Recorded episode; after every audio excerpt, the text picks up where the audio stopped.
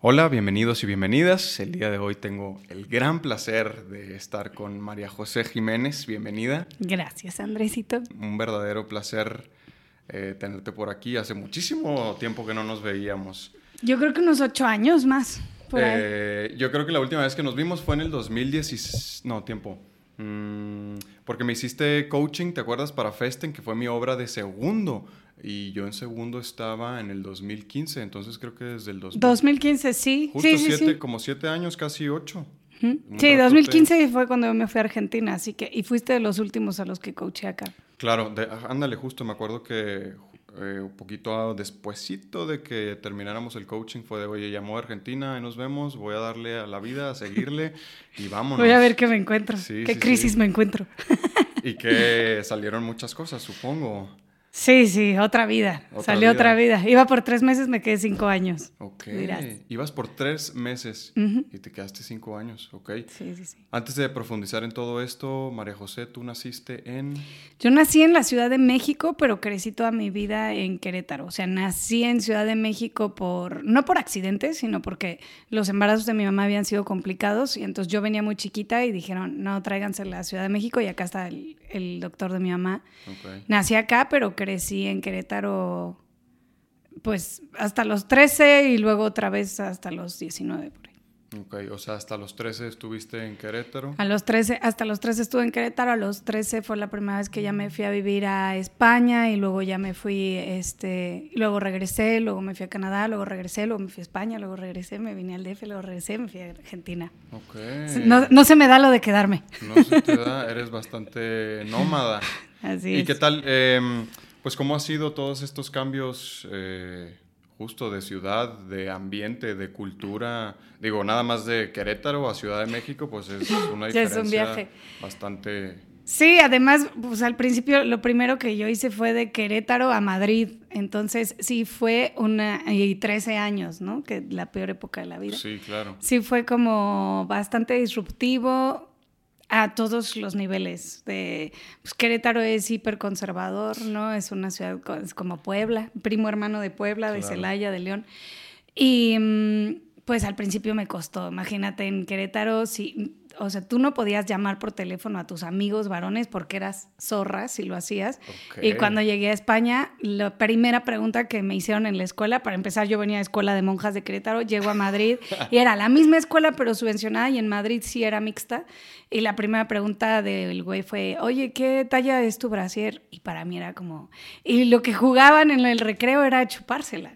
Y ya, o sea, nada que ver con de dónde yo venía. Entonces, bueno, sí fue shock. Totalmente distinto. Y sí, por, mi sobrino se burla mucho de mí porque en mi currículum pongo migrante. Y él dice, ay, güey, migrante, como si fuera que yo digo, güey, migrar me ha costado muchísimo más que cualquier pinche carrera, estudio o novia que me haya agarrado.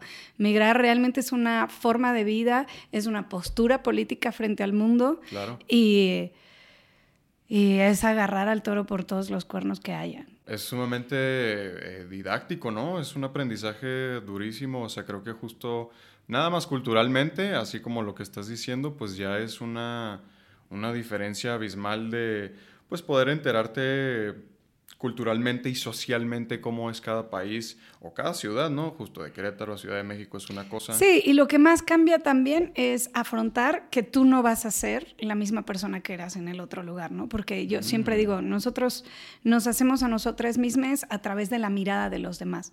Entonces, yo crezco con un entorno sociocultural, familiar, que me ve de determinada forma, yo me comporto en pos de esa forma en la que soy vista, pero cuando llego a un lugar donde nadie nadie me ve porque no soy nadie y no me conocen, me tengo que reinventar.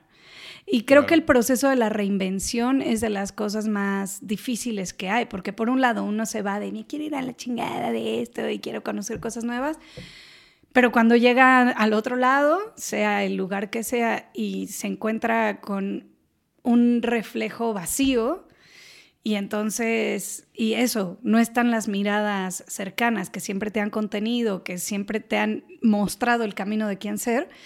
Y ahí es donde está el vacío, ¿no? Y bueno, no soy nadie, entonces aparte de buscar trabajos, digo, Yo tengo trabajos de todo tipo, buscar trabajos, convivir con gente que nunca en tu pinche vida convivirías y por necesidad terminas siendo amiga de gente que nunca hubieras topado. Eh, y bueno, ah, para mí es, o sea, es como que yo llevo la actuación a ese lugar, ¿sabes? Yo pienso, y llevé la actuación un paso más adelante y para mí son personajes los que empiezo a interpretar en allá donde vaya. No hay una cámara, pero, este, y no me pagan, de hecho me pagan mal, pero sigue siendo un entrenamiento de una nueva forma de vida, un nuevo personaje y empezar a descubrir cosas tuyas que, que no conocías, ¿no? Sí, pues justo te empiezas a, pues a replantear, ¿no? Como dices, y, y, es uno de los procesos justo más difíciles, creo yo, ¿no? A mí me pasó también cuando llegué de Chihuahua a Ciudad de México a los 19 años a estudiar actuación. Eras un bebé. Ajá, o sea, y, sí, un bebé y todo puñetón, y, imagínate, pues venía de provincia, o sea, yo venía como con esta... Em, pues sí, toda esta carga sociocultural que se maneja ya sumamente conservadora, sumamente eh, machista, ¿no? Esto que hablábamos ahorita antes. Entonces para mí fue bien difícil romper eh, pues todos estos prejuicios y estigmas con los que venía de provincia, sobre todo en la actuación, ¿no? O sea, la actuación fue la que fue rompiendo así poco a poco este cascarón que, que nos, bueno, que me fueron formando a mí desde mi infancia sobre todo esto de los hombres no lloran, ¿no? Fue una de las cosas que más, es más, hasta la fecha me cuesta, eh, en la actuación me cuesta mucho llegar a, esos, a, los, a esa emoción y sentimiento de, del llanto, de la tristeza, del profundo dolor, me cuesta todavía porque yo crecí toda mi vida con los hombres no lloran, ¿no? Y aguántese y usted es machito y no llore. Entonces, ese fue el primer golpe, ajá, el, primer trancazo de realidad que tuve en la actuación y que fue como romper esa coraza y era muy difícil al principio, ¿no? Como, bueno, pues... Y sí, sigue siendo al final, ¿no? Porque, el, o sea, digo, yo siempre pienso, les docentes de actuación nos la pasamos intentando romperles el cascarón y sensibilizarles y, ponerles vulnerables, pero el sistema en el que vivimos no contiene ni sostiene esa sensibilidad que a la que nosotros apelamos. Entonces terminamos formando gente esquizofrénica o neurotizada porque no, no está listo esa vulnerabilidad, nosotros como que volvemos a sacar un feto a Tacubaya, ¿no? Y dejamos un feto en Tacubaya y que recién nacido, hiper vulnerable, pero ahí están los camiones, el metro, el córrele. Y entonces sigue siendo, por más que en la actuación intentamos romper un montón de cosas, de todas maneras el sistema sigue sin ser un sistema que acoge la sensibilidad ni la vulnerabilidad. Entonces terminamos enfermos. Claro. Sí, o sea, es, difícil empezarte a ajustar si la sociedad no te lo permite, ¿no? O sea, esta eh, fragilidad de la masculinidad o la sensibilidad, pues no es algo a lo que estamos acostumbrados, y menos en este país. Entonces, pues de pronto uno quiere ajustarse a eso, pero la sociedad te sigue viendo como bicho raro, entonces, pues todavía le cuesta más a uno, ¿no?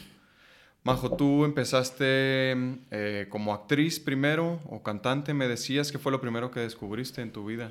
Pues yo creo que actuaba, o sea, mi hermana eh, tengo una hermana triple Géminis, entonces ella siempre estaba este, inventando juegos y juegos y juegos y cuando venía gente a casa inventaba que hiciéramos obras de teatro. Entonces ella me hacía el disfraz y me inventaba la obra, entonces yo ya cuando llegaba mi abuela, mi tío, quien fuera, tenía creado un personaje por mi hermana. Okay.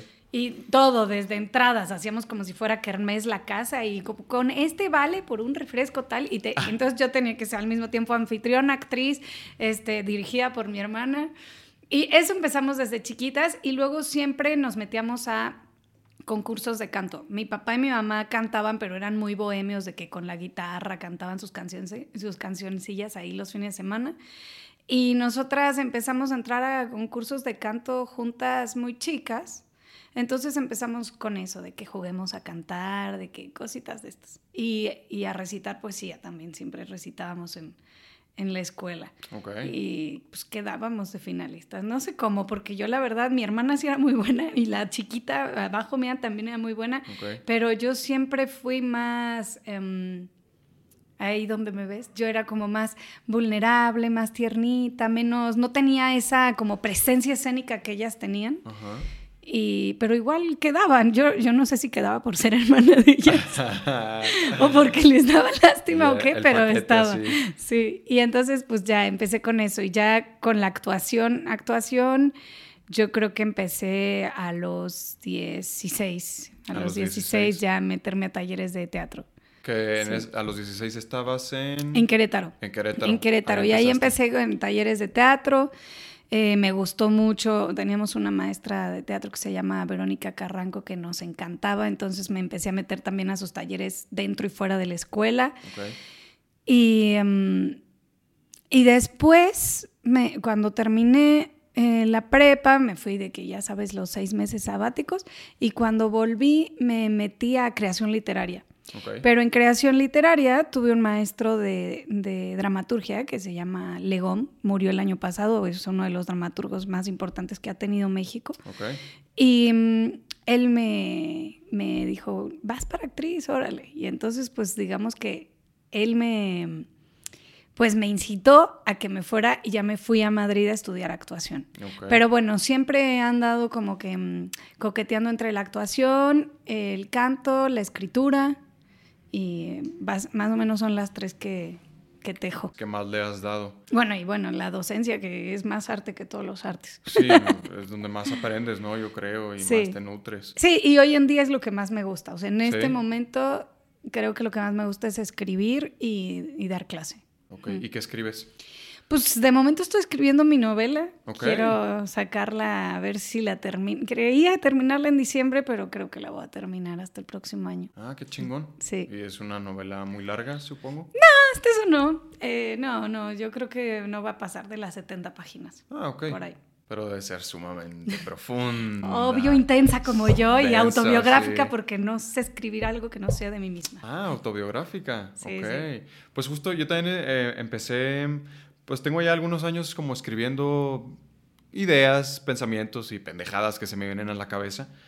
Y en un punto dije, bueno, pues ¿por qué no hago como una especie de novela también? O sea, como que tenía ya todos estos pensamientos escritos ahí sin un orden. Entonces como que quise pues compartirlo en algún punto y no supe cómo. Como que era muy complicado hacer un guion, eh, no sé, se me hacía más complicado, entonces de pronto dije, bueno, pues ¿por qué una novela?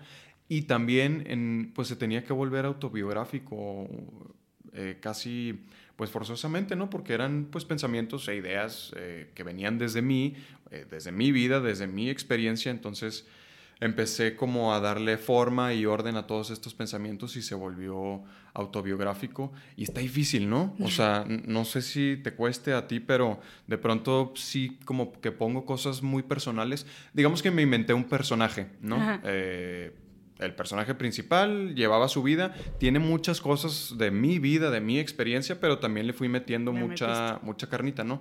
Pero esas cosas que sí eran como muy personales me cuesta todavía. ¿Qué te cuesta escribirlo o después de haberlo escrito? No, como el publicarlo, o sea, Ah, el- el- el, publicarlo. que sea público eh, me da me da miedo. Es Hay que, te- ver tu Mercurio, ese Mercurio debe ser interesante. Sí, pues te digo que me da todavía mucho Como que te, te genera miedo el qué dirán de lo que tú, de lo que a ti te pues, pasa es que es o de cómo escribes. No, un poco de las dos, porque aparte ni siquiera es que haya estudiado absolutamente nada de, de escritura, ni mucho menos, solamente te digo, fui escribiendo ideas y de pronto le quise dar orden y se fue medio formando una novela.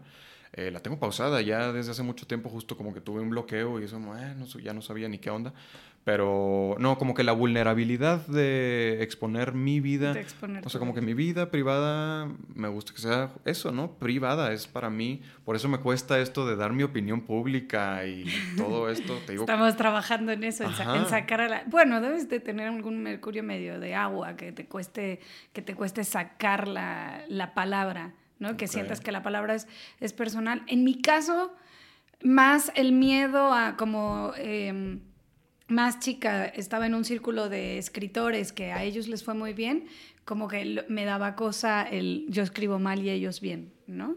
Y que evidentemente el patriarcado ahí juega un rol este, bastante importante, que es como... Eh, ellos escribían bien, ellos leían bien y yo, y además ellos escribían mucha ficción y a mí me costaba mucho trabajo escribir algo que no fuera de mí, ¿no? Y entonces eso era juzgado a veces, como de, ay, pero, o sea, siempre es de ti el pedo. Y hoy en día pienso que es una batalla que tenemos que seguir dando, eh, porque, pues, si yo sigo teniendo ganas de hablar de mí, es porque evidentemente mi historia no la siento reconocida ni valorada. Y pienso mi historia, la historia de las mujeres, la, historia de los cuerpos menstruantes, la historia de los cuerpos femeninos, ¿no? La, historia de momento ha sido siempre narrada por el hombre heterosis blanco y las mujeres todavía tenemos miedo de contar nuestras historias. Y es más, nos dicen que ah, no eres escritora si no escribes ficción. Y yo pienso, mi vida podría ser una ficción, ¿quién dice que no? Claro. Sí, pues la vida de todos. Sí, exacto, sí, esta realidad también es una ficción. Claro. Pero bueno, es, es un trabajo igual también con, con mostrar, también eh, se juega este viaje de, puta, ¿qué va a decir la familia? ¿No? Porque pues obviamente hay partes donde pones verde a tu papá, a tu mamá, a la tía, y casi que dices, bueno, mejor me espero a que se mueran para que publique y así ya no sea un pedo. Sí. Pero bueno, no sé, supongo que es parte también de ir pudiendo entender que, que son lecturas y percepciones del otro, del otro y de también dependiendo el momento de la vida en el que esté eso plasmado. Interesante. Pero bueno, hace poco me dijeron una frase muy linda que era, em, tú no te puedes hacer responsable de cómo tome la otra persona tus palabras. Y eso es real. O sea, yo puedo, no puedo callarme, y te lo digo así también acá para, para este proyecto que traes, que está buenísimo, que es, no puedo dejar de comunicarme por miedo a cómo tomen los demás lo que digo. Sobre todo en este proceso que, estamos atravesando de, esta ola tan fuerte del feminismo para varones como tú, que dicen, bueno, no, ya no se puede decir nada, ya no hablo porque no vaya a ser, pero es importante que hablen y que comuniquen eso que tienen para que, para que alguien más escuche. Y si eso eh, ofende o agrede o es violento, que entiendan qué es lo violento y qué es lo que no, qué es lo que agrede y qué es no, porque si solo me lo quedo adentro, entonces solo se va a enquistar, se va a volver un tumor este, a nivel colectivo y más bien lo contrario, lo que tenemos que hacer es hacer un ejercicio de depurar todo eso que tenemos dentro. Para depurarlo hay que sacarlo. Por ahí al sacarlo me voy a equivocar y me voy a dar cuenta que dije una pendejada enorme, que agredí a 10 mil personas, pero es necesario hacerlo para que yo también entienda qué es lo que está dentro de mi sistema, em, que a lo mejor tiene que que cambiar la manera de funcionar. Y bueno, ahorita que estamos tocando esto del feminismo, a ver, háblame un poquito más de eso. Em, pues justo creo que, pues como todo cambio sociocultural, eh, pues entra eh, pues impactando y el proceso no es inmediato, ¿no? Lleva como justo pues todo un proceso. Y no sé, a mí me cuesta, me ha costado todo esto, te digo, vengo de Chihuahua, del machismo, de, eh, del patriarcado. Entonces, mm, ¿cómo ves tú esta postura que debemos de tomar los hombres ante el feminismo? No sé si, si una tendría que decir qué postura debemos de tomar, ¿no? Digo, es, es, es, complejo incluso para los que estamos este, dando esta batallita desde hace mucho tiempo. Claro. Em, digo, el feminismo lleva muchísimos años, ¿no? Es anterior a 1800. Eh, se dice que esta es la cuarta, la quinta ola. Eh, sí, evidentemente, digo, parte de la razón por la que yo me quedo tanto en España, o sea, en España me quedo cinco años porque ahí me doy cuenta que me siento muy libre de mi sexualidad, que puedo ejercer libremente mi sexualidad, cosa que no podía hacer en México. Y no porque México te lo prohíba, sino porque también eso, digo, en México ya pertenecía a una comunidad donde esa comunidad tiene ciertos este, patrones, reglas, normas, y romperlo ahí iba a ser mucho más difícil. Y creo que en España me quedo por eso y cuando llego a Argentina, en, Argentina encuentro la politización de aquello que había vivido de manera, había ejercido mi sexualidad allá libremente, pero en Argentina encuentro la politización de por qué... Eh, no la podía ejercer antes, ¿no? Y por qué no se estaba pudiendo, digo, en México para mí siempre ha sido, y tuve una época en la que estaba muy angustiada con los femicidios y, no podía dormir y todo lo que hacía artísticamente era femicidios, femicidios. Y era una época donde la gente no quería escuchar hablar de eso, ¿no? Hoy, y estamos hablando de hace 10 años, y no quiero imaginarme a las compañeras que vienen batallando eso desde mucho tiempo atrás, lo difícil que fue para ellas. Pero hoy vivimos una realidad totalmente distinta, como por ejemplo que tú te preguntes qué es políticamente correcto decirlo o no. Si viene desde un lugar orgánico de lo más íntimo de tu ser o no, no importa. Ya mínimo a nivel conciencia, entiendes que hay cosas que no se deben de decir. Em, no sé si, si yo te pueda, yo o alguien, dar la respuesta de cuál debería de ser la postura de los hombres, más allá de que cuál debería de ser el proceso, ¿no?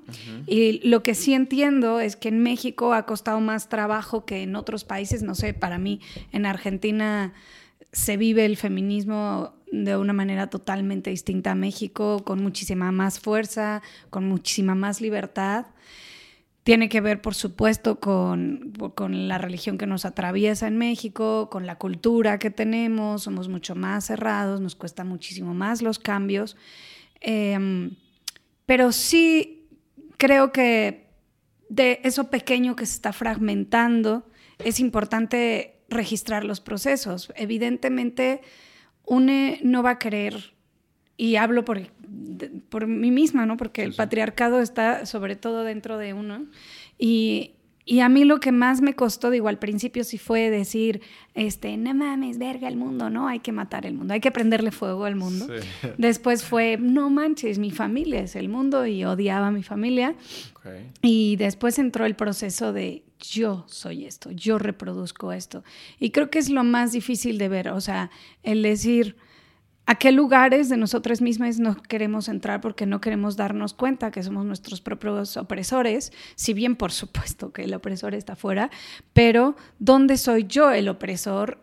No voy a querer romper ese privilegio porque hace falta mucha energía y hace falta mucha sensibilidad y ser demasiado valiente para querer deconstruirse. Claro. Entonces, la banda es como piensa que ah, tiene que ver solo con un proceso de enojo, pero para enojarse hay que tener muchísima energía para el enojo. No es fácil enojarse y además después de atravesar el proceso de enojo, atravesar el proceso de reconciliación, donde en el proceso de enojo rompes un montón de cosas eh, y que algunas cosas no van a volver a hacer nunca las que fueron antes. Entonces yo entiendo que la gente, varones, mujeres, este, disidencias, a veces no estén dispuestos a, querer empezar la deconstrucción porque no hay energía suficiente, no hay valor tampoco suficiente y además hay etapas.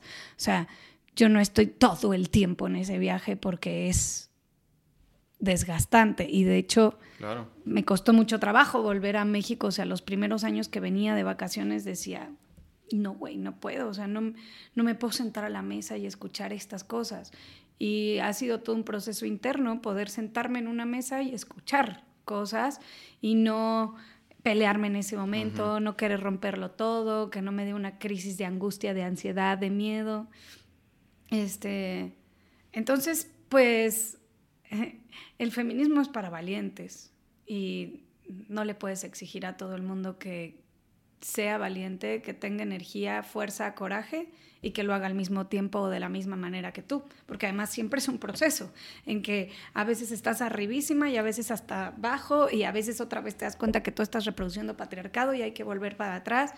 Y pasa, o sea, en, mi recorrido personal mucho atravesó la docencia, ¿no? O sea, em, yo darme cuenta, yo pienso en cuando te daba clases a ti, no cuando te coachaba, pero cuando te daba clases... Em, colectivas, en grupo, pues la majo de esa época era una violenta hiperpatriarcal, o sea, a todos los niveles. La banda le encanta, eh, o sea, como que, ah, vienen esperando que vuelva a ser esa majo y esa majo...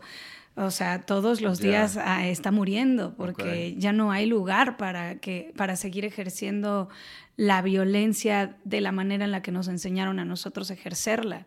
Y, mm, y pues nada, yo, yo, yo siempre estoy diciendo, no mames, porque no estaba todavía el feminismo en boga ni las redes, pero a mí me podrían haber denunciado varias veces, ¿no? Sí. Sí, sí, sí, pienso que era... Siento que para ustedes, cuando se los cuento a ustedes, como que todavía no lo tienen en el mapa, pero sí había, probablemente porque había gente más violenta que yo, Ajá. pero, pero sí, y porque de alguna manera ya era una mujer en un lugar de poder y entonces eso para ustedes ya había como una ruptura y una referencia. Pero en ese lugar de poder yo estaba reproduciendo prácticas patriarcales. No, no recuerdo, recuerdo la majo violenta, por supuesto. pero bueno, ¿será que eh, pues yo era similar, o sea, traigo este carácter, te digo, norteño, este, mi, la familia, mi familia paterna es así súper eh, impulsiva y disruptiva, y, ah, entonces pues yo crecí también con esa este, violencia y... Eh, no, y además sabes, o sea, que para o sea, para el mundo en el que, vive, que vivimos, pues, güey, hay que traer 18 máscaras. Creo que lo difícil de lo que viene a plantearnos el feminismo de hoy, que no es el feminismo ni de los 70s ni del 1800, es la vulnerabilidad, ¿no? O sea, a mí me encanta la, la frase de, en un mundo como este, ser tierno es revolucionario. Ok. Y creo que el femin o sea, uno de los feminismos de hoy, porque hay muchos yo me estoy un poco agarrando ahí como, bueno, ¿cómo ser tierno y vulnerable en una época como esta? Sobre todo donde pues para lograr muchos, pues para estar en lugares de poder y de referencialidad tuvimos que ponernos una, digo, yo era un machirulo a todos los niveles, entonces un pinche vato y de repente decir, güey, lo valiente es ser sensible, qué difícil hacer el camino hacia atrás, ¿no? Es como que... O sea, hacia atrás o como todo lo contrario de estar trabajando en la violencia y la agresividad para poder hacer un cambio tal vez, ahora manejar la sensibilidad es complicado, ¿no? Y es que además te das cuenta que ya, o sea, el mundo de hoy, y menos cada vez menos, digo, tú todavía eres millennial, pero los centennials ya no sostienen esa violencia, ya no pueden ni su psique ni su cuerpo sostener la violencia a la que nosotros estábamos acostumbrados. Digo, yo como docente lo veo clarísimo. Eh, cosas básicas que siempre trabajé con les centennials, hay que reformular todo porque su hipersensibilidad por un lado, son hipertalentosos y con muchas ideas, pero les cuesta muchísimo sostener y, el fuego, ¿no? El, fuego es, les cuesta también el, desear, el accionar, el activar. Entonces, la manera de llegar a esas personas es muy distinta. Y sí, por ejemplo, una de las cosas que, si bien antes lo que me operaba, ocupaba como docente era como que romperlos y llegar al lugar de la vulnerabilidad y que se abran y que lloren y que se den cuenta que son una mierda. Este, hoy, al contrario, o sea, hoy me ocupa muchísimo la salud mental de los actores. Creo que, que no nos hemos dado cuenta lo que decía al principio, ¿no? Hemos formado gente que está lista para estar psicotizada, neurotizada, con ataques de ansiedad. Eh, apenas está empezando a hablar de esto que le pasa a la gente que son nuestros referentes de la tele, pero darnos cuenta que la gente que está en la tele no está bien. Y lo que hoy me, me ocupa más como coach es cuidar y contener la salud mental del estudiante. Creo que la vida no me llevó gratuitamente a ser maestra de voz antes que de actuación porque... Regresamos después de esta interrupción y Majo, discúlpame, estabas en... Estaba Andrés bailando desnudo y tuve que cortar. se emocionó y... Se emocionó, no supe qué hacer, gente. Y, yo, este... Eso, en que las clases de voz de alguna manera me llevaron a tener mucha información sobre lo importante que es la relajación, la respiración y la liberación. Entonces, a partir de eso Eh, hoy me ocupa mucho, o sea, son herramientas que tengo para poder facilitarle a los demás de cómo bajar, cómo salir del trip en el que nos metemos, que no necesariamente a veces sea, la gente piensa que lo más difícil es el meterte en otro personaje, pero creo que lo más difícil es la disociación entre el ritmo de trabajo de los actores, actrices, ya sea en teatro o en televisión, y la vida real, ¿no? Y entonces poder eh, Mm, darnos cuenta que, no sé, nosotros estamos en escena y nos metemos nuestro viaje de soy este personaje, pero el ritmo, por ejemplo, que te pide la televisión de cambias de una cosa a otra, de una cosa a otra, de una cosa a otra y ta, ta, ta, sobre todo a, los protagonistas, em, es, totalmente psicótico. ¿no? Entonces, pues hay que trabajar más en, en sostener y contener esas mentes, esos cuerpos mentes. Y lo mismo los procesos que cuando estamos en un proceso, o sea, la actuación como siempre es construcción colectiva, sobre todo en teatro, y no estamos en un sistema que nos enseñó a construir colectivamente, entonces genera muchísima frustración, muchísimo miedo también el exponerte. Y creo que las escuelas de actuación todavía han seguido muy ocupadas en romper más que en contener.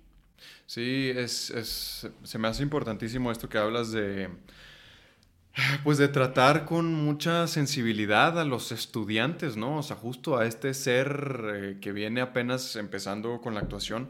Yo recuerdo, lo platicaba un poco con Dairen este, hace dos días, en, en donde, pues justo a, muchos maestros sin tacto, en donde te hacían, pero mierda durísimo. Y más cuando se volvía colectivo, yo recuerdo perfecto como justo dentro de las evaluaciones, después de la obra de teatro o algo que venían las evaluaciones eh, colectivas y había momentos en los que colectivamente nos hacían mierda, ¿no? Entonces, eh, pues justo, si, si nada más te decían a ti, pues es pesado, ¿no? Ya si le dicen al grupo completo y al mismo tiempo se volvía esta pesadez de, de que el día se volvía oscuro y denso porque porque ninguno valíamos madre, ¿no? Porque todos valían madre. Ajá, y era como, bueno, pues chingado, güey, o sea, no tenemos madera, o bueno, cada quien lo pensaba solito, ¿no? Pero puta madre, pues entonces no sirvo como actor, ¿qué estoy haciendo aquí? Y como ser humano también no valgo madre, o sea, soy una basura. Entonces sí había como ciertos maestros, digo, tú hablas de que eras violenta y, y todo esto, yo no lo recuerdo tanto así. Será porque nos llevábamos bastante bien y te digo, eh, tenía como esta pues empatía a esa violencia, como que nuestro carácter, personalidad y humor era medianamente parecido. Entonces yo no tenía problema con eso, ¿no? Con, con, esa violencia y la forma de, de, tuya de decir las cosas, pero sí había... O sea, sigo, diciendo, sigo siendo frank, sincericida, eso no, no puedo cambiarlo todavía. Pero sí, por ejemplo, hablas de estas reuniones generales y lo recuerdo y digo, qué necesidad de exponerles así, qué necesidad de... Es más, mínimo yo, no quiero hablar de otros docentes, pero probablemente había algo más de una necesidad de... de estarles diciendo el mundo es duro, el mundo es una mierda y tienen que, por, por lo que nosotros habíamos pasado. Claro. ¿No? Y como de nuevo es esta misma educación, es la educación de la que nos quejamos hoy de nuestros papás, que es el máximo esfuerzo, o sea, si no sufriste no vale, ¿no? Que además es hipercristiano, si no te costó no vale, si no. Y entonces siempre un regaño en vez de un, o sea, como que pensábamos la educación desde un lugar, desde donde si no te regaño, si no te sufres, si no duele, no, no, no vale. Y, yo a veces digo, güey, hacemos teatro, o sea, hacemos actuación, somos los bufones del rey, ¿por qué chingados nos estamos comiendo un viaje donde ya estamos todos en terapia, todos con psicoanálisis, todos con no sé qué? Porque nos estamos comiendo el viaje de que somos hiper importantes y entonces todo lo que yo haga debe de estar bien. Y se nos olvida que, o sea, la actuación surge siendo los bufones del rey y los bufones venimos a hacer reír y a reírnos y siento que ya se nos olvidó. Sí, como esta parte de burlarnos de nosotros, ¿no? Y no tomarnos cuenta. Y no tomarnos tan en serio, porque al final somos un producto del sistema, de ese mismo sistema que nosotros vamos a, criticar después, ¿no?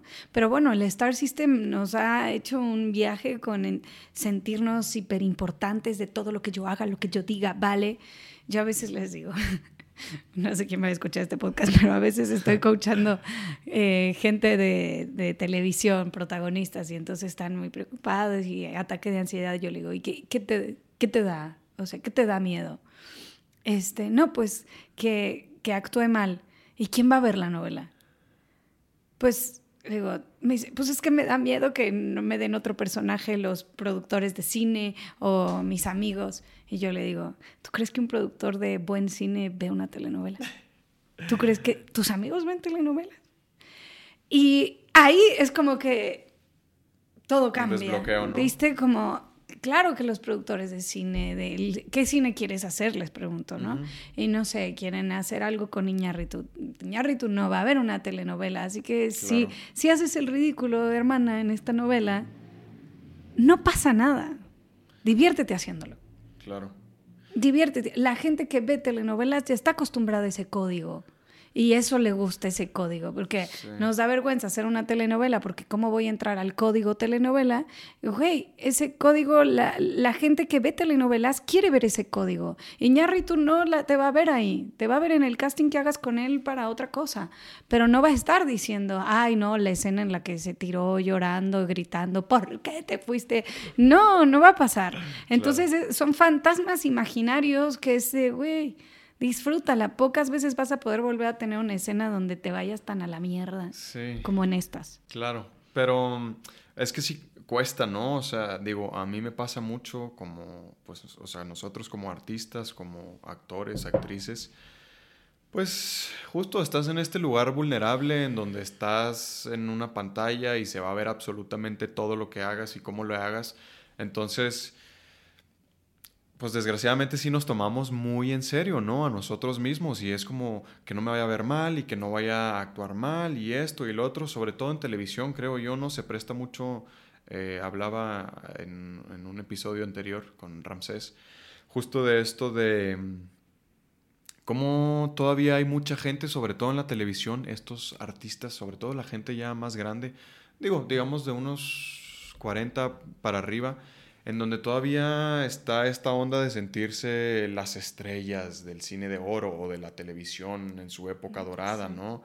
Y pues yo le decía, a mí me da mucho la atención cómo, pues creo que parte fundamental de la vida como seres humanos es ir evolucionando, ¿no? O sea, llevar un proceso de vida en el que tus errores te vayan funcionando, eh, te vayan dando lecciones para no volver a cometer esos errores y ir evolucionando como personas, ¿no? Pero yo veo entonces, eh, me ha tocado llegar al set y estar con estas eh, figuras importantísimas de la televisión que yo veía desde niños, ¿no? Y que tienen justo toda una carrera y, son como los grandes de, de la empresa televisiva, en donde siguen siendo prepotentes, arrogantes. Pero para mí, digo, más allá de que son una generación vieja, tiene que ver, y donde así se formaba el carácter, y de nuevo es machista, es patriarcal, como este viaje de yo soy el rey.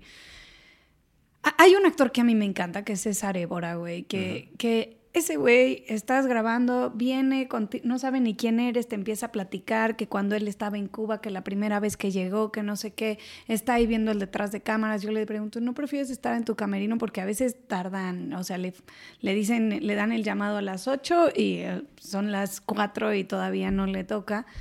Y él, no, a mí lo que me gusta decía el otro día, lo que me gusta es estar acá, no en el camerino. Claro. ¿No? Entonces él dice, a mí me gusta estar acá platicando con la gente, viendo cómo grabaron la escena, viendo qué pasa con los props, viendo qué pasa con el actor, si el texto, sí. Eso es lo que yo disfruto. Entonces creo que estas otras estrellas, este, en realidad es una imposibilidad para disfrutar. Digo, ya nuestra generación, les millennials, estamos haciendo un esfuerzo enorme a nivel terapéutico por aprender a disfrutar, ¿no? Y es como, y no sabemos, y bueno, todos los ataques de ansiedad y ta, ta, ta, tienen que ver con que no sabemos disfrutar, no sabemos habitar el presente. Entonces, el viaje de estar todo el rato con una máscara de yo soy importante y soy una estrella, yo no creo que lo disfruten. Yo creo que es mucho miedo a perder su status quo, porque además hoy lo que decíamos hace rato, el tiempo va cada vez más rápido, más allá de nuestra percepción con la edad, digo, acá mi astroloca, eh, Urano está en Tauro, cada vez el tiempo va a ir mucho más rápido y mucho más acelerado, y ellos cada vez se sienten más fuera de lugar, entonces cada vez se resisten más a soltar, ¿no? Y entonces, sin esa, ese personaje que han armado de ellas mismas, ¿quiénes son? Y creo que nuestra generación en ese sentido sí viene a romper eso, ¿no? O sea, ya a la estrella, a la estrella, porque pues bueno, eh, es la era de Acuario y todos somos estrellas y es igual de importante el staff, el gaffer, el que jala los cables, la morra que maquilla que la, que la morra que está haciendo la prota. Yo eso les digo mucho a las protas, tipo, hermana, la novela no depende de ti, la película no depende de ti Eres una pieza Depende de todas estas personas, porque si al gaffer se le olvidó conectar la cámara, cagaste. O sea, ¿no? Exacto. Entonces, si no nos hacemos conscientes de que somos todos una red, es cuando, o sea, esto es lo que se nos está. El llamado es, somos una red. Basta de las estrellas. Por un lado está muy bien, por supuesto que reforzar el autoestima de cada persona, artista o no artista, ¿no? Y que sepa que es importante su presencia. El eje Leo Acuario, es importante su presencia, él es importante, ella es importante, vienen a brillar, vienen a, contarnos, a mostrarnos algo, a sostener algo, pero también somos todos una red. Entonces, esa estrella que se cree lo máximo cuando llegamos a un llamado, no existe sin el público que la sostiene. Claro. Entonces, que pare de mamar. Sí, sí, sí. O sea, ya se acabó esa época de las estrellas divinas, ¿no? Que están como a un lado. Para empezar, ya no hay dinero para sostenerlas. no sé qué. Es la primera, güey. Oye, Maju, y cuéntame justo de la astrología. ¿Eres eh, coach astroactoral? Astroactoral. ¿Cómo llegaste a eso y, en qué consiste? Pues en mi viaje a Argentina, que fue eso, el viaje al inframundo y al, y, al paraíso al mismo tiempo. okay. eh, empecé a trabajar, o sea, primero te digo, iba por tres meses.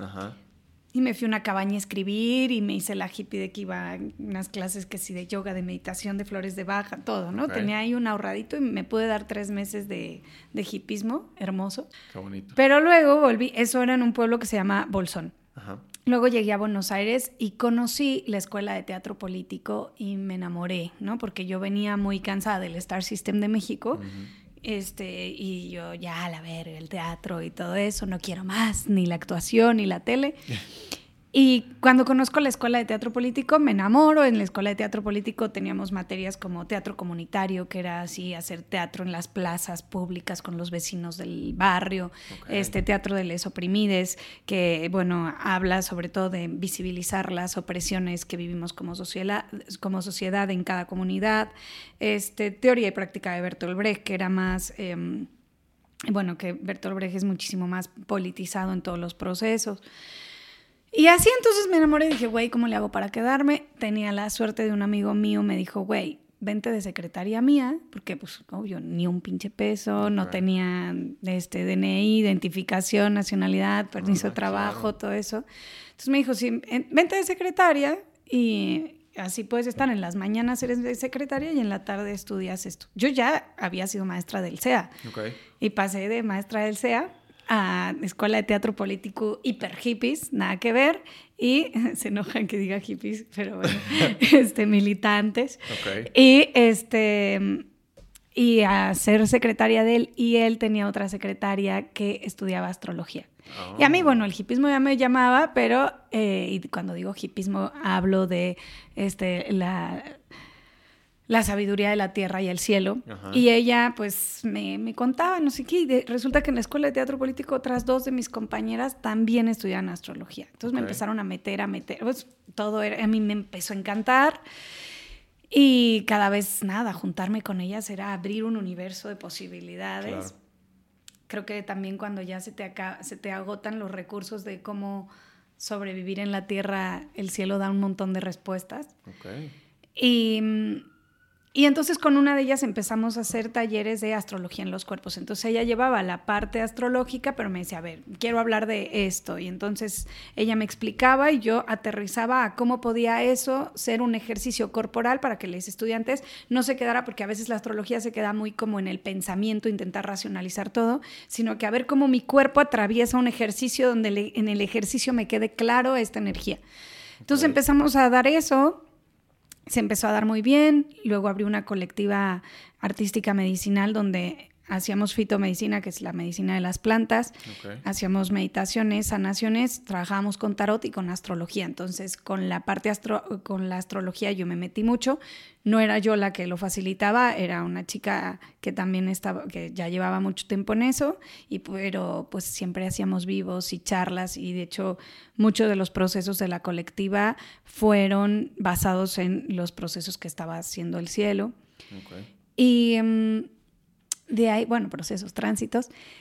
Y pues ya un día dije, güey, llegó la pandemia, dije, o sea, ya tengo que estudiarlo formalmente, si ya solo hablo de esto, solo escuchaba videos de eso, solo veía eso, y pues ya me metí a estudiar formalmente, llevo, sigo estudiándolo de manera autodidacta, o sea, estoy en talleres, diferentes talleres, tengo algunos maestres a los que recurro con frecuencia, y ahí empecé a ver que podía ser una gran herramienta para em, la actuación.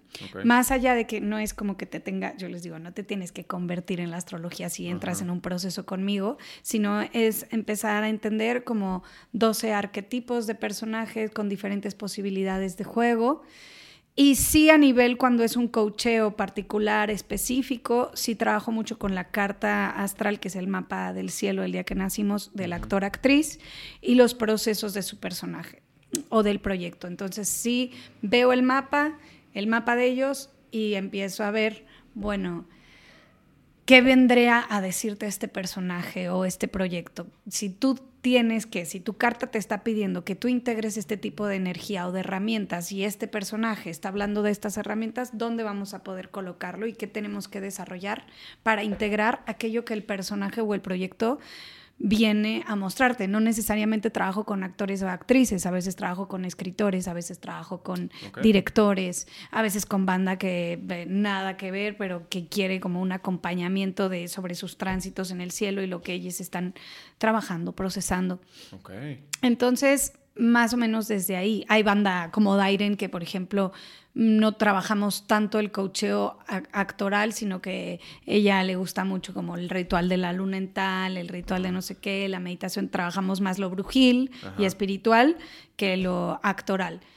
Eh, hay personas que sí integramos las dos cosas. Hay banda que es por temporadas, de no, esta temporada no quiero hablar de mi personaje, pero sí necesito limpieza o descarga, porque pues, sabemos, ¿no? El ritmo de la tele y del teatro es hiper intenso y entonces pues a veces vienen a meditaciones que yo em, pienso a partir de los tránsitos astrológicos que está pasando en el cielo sobre la carta de esa persona. Ok. O sea, básicamente es como eh, buscar empatar eh, desde la carta astral, se llama, eh, del actor con la del personaje. Buscar en qué puntos... personaje o proyecto. O proyecto. Ok. ¿Cómo, ¿Cómo lo trabajarías desde proyecto? Eh, no sé, por ejemplo, pienso en un director que viene mucho a casa. Eh, con él, eh, él me pasa el proyecto, es director de novela, entonces yo leo la telenovela, ya esta es la tercera en la que estamos juntos, y entonces, por ejemplo, con él, yo primero analizo de, bueno, es la tercera vez que te toca una historia parecida en la que al papá le pasa esto y tú lo estás dirigiendo, ¿no? Sí, justo me dijo Dairen que todos sus personajes tenían algo... Exacto, siempre los personajes, eh, no es casual que sean tan parecidos, ¿no? Más allá de que la tele no se estereotipe, sino también, bueno, qué, estoy dando al mundo que no me estoy dando cuenta. Entonces, pues trabajamos eso con la novela y luego también trabajamos mucho con, a veces a él se le imposibilita dar direcciones a cierto tipo de actores. Entonces analizamos, casi siempre yo le pido que si puede investigar sol, luna o ascendente de los actores con los que trabaja. Y entonces ahí veo, bueno, como un mapa de juego, ¿no? Bueno, probablemente a ti que eres no quiero decir su signo porque lo ya sé, pero, o sea, que eres, este signo te está costando ah, mucho la energía, la energía de esta otra persona. Y entonces, Pues porque tú te paras desde Leo y el actor se para desde Acuario. Entonces, ¿cuál es el lenguaje que podemos este, desarrollar entre ustedes dos? Justo entre Leo y Acuario no, pero por ejemplo, entre Acuario y Cáncer, que es muy lejano. Si el, actor canceriano es hipersensible o está polarizado en su parte, en su caparazón, y el, este, y el director acuariano es cero sensible, tira la neta, tal. Entonces, güey, no puedo, no puedo dirigir este actor. Entonces, bueno, capaz hay que desarrollar un lenguaje en pos de este actor con estas características, pero sí trabajo mucho a través de los signos, tanto de los actores como de los directores, o bueno, en qué parte de tu carta estás parado para que no estés pudiendo integrar la energía de este actor o esta actriz y no estés pudiendo dirigirlo. Y desde ahí también trabajamos. O sea que lees las novelas completitas. Me leo las novelas completas. Qué chinga. una chinga. Igual la novela se lee rápido, se lee fácil, no es algo que te vaya después a paranoquear. O sea, el tiempo son las horas, porque además a mí sí me gusta leer. Entonces, a, veces son muchas horas de lectura y pues cada una novela corta son 150 capítulos de 20 páginas cada capítulo, una corta. Luego están las de 50 páginas cada capítulo. Pero, pues, eh, es parte de la chamba. Sí, claro, pues Y me gusta leer, o sea, luego sí, tal vez las telenovelas no tanto, pero pues me meto desde ahí, desde... lo que sí es que no las veo. Ok, sí, es que ya... Yo les digo a mi estudiante, yo te voy a entrenar, pero no la voy a ver. También porque ya... Es mucho tiempo, ¿no? Y más allá del tiempo, pues lo que pase ya en el set, en el foro, yo no lo puedo controlar. Entonces... Eh, y lo que editen y bla, bla, bla, y para qué me encabrono. la realidad es, ya salió, o sea, yo hago lo que está en mis manos, es la previa. ¿no? Y a lo mejor durante el proceso contenerte, hay actrices con las que voy a foro y estoy en foro ahí, pero ya después ver el resultado final, eh, no siempre lo hago más allá del resultado que yo vea en casa, porque sobre todo lo que más me opera a mí es el proceso personal. Y eh, ya se nos acabó el tiempo, pero así rápidamente, este, estás metida también como en la brujería. ¿Esto lo, lo implementas en la actuación también? ¿De qué manera? Sí, bueno, hay un chingo de este estigmatismo, eh, estigmas con cuando decimos la palabra brujería, ¿no? Entonces, yo a la brujería digo, bruja para mí es una mujer medicina, es una mujer que, bueno, un cuerpo menstruante que trabaja em, con, con la medicina de las plantas, con la medicina del cielo, con la medicina de las meditaciones. Eh, entonces lo que hago es integrar la fitomedicina a los procesos. Mm, depende de lo que te esté pasando, puede ser que yo te recomiende eh, ciertas piedras, cuarzos, este, algunas plantas también, eh, meditaciones. Dependiendo de lo que esté atravesando el actor o actriz o bueno, la persona que venga, eh, meditaciones que induzcan a un, estado de conciencia distinto y y limpias, limpias chamánicas también hago mucho, ¿no? A veces es muy cargado porque hay muchas envidias, hay muchas miradas sobre las personas. Entonces mm. trabajo mucho con la limpieza energética también desde ahí. Eh, no trabajo, porque me lo preguntan de una vez, lo digo, no trabajo haciendo amarres ni que, ay, quiero este personaje, por favor, haz una brujería para que me lo den. No, o sea, a veces si me costó mucho trabajo el callback de la persona o algo, por ahí prendo una velita, pero una velita para que sea lo mejor para, para la persona, no para que le tienen que dar este personaje. O sea, sé que hay gente que trabaja hacia allá, no es mi caso, sí, no es mi caso mínimo no a mis 37, a lo mejor a los 60 y esté más lo que lo haga, pero de momento no trabajo tanto con el amarre o con eso, no, sino más con hacer conciencia, para que ellas aprendan a hacer conciencia de la energía que están tramitando. O sea que hay gente que sí lo hace. Sí. sí. Sí. y ¿Funciona totalmente o...? no lo sé. Supongo que algo les funcionará. Sí. Supongo que sí. Pero bueno, yo prefiero no meterme en esos territorios. Sí, Sobre todo desde mi, esencia es acuario, que el viaje en acuario es soltar. Ok. Y entonces creo que si uno se pone a hacer un amarre o un hechizo para lograr eso, como que un personaje o un tal, eh, le dejo muy poca...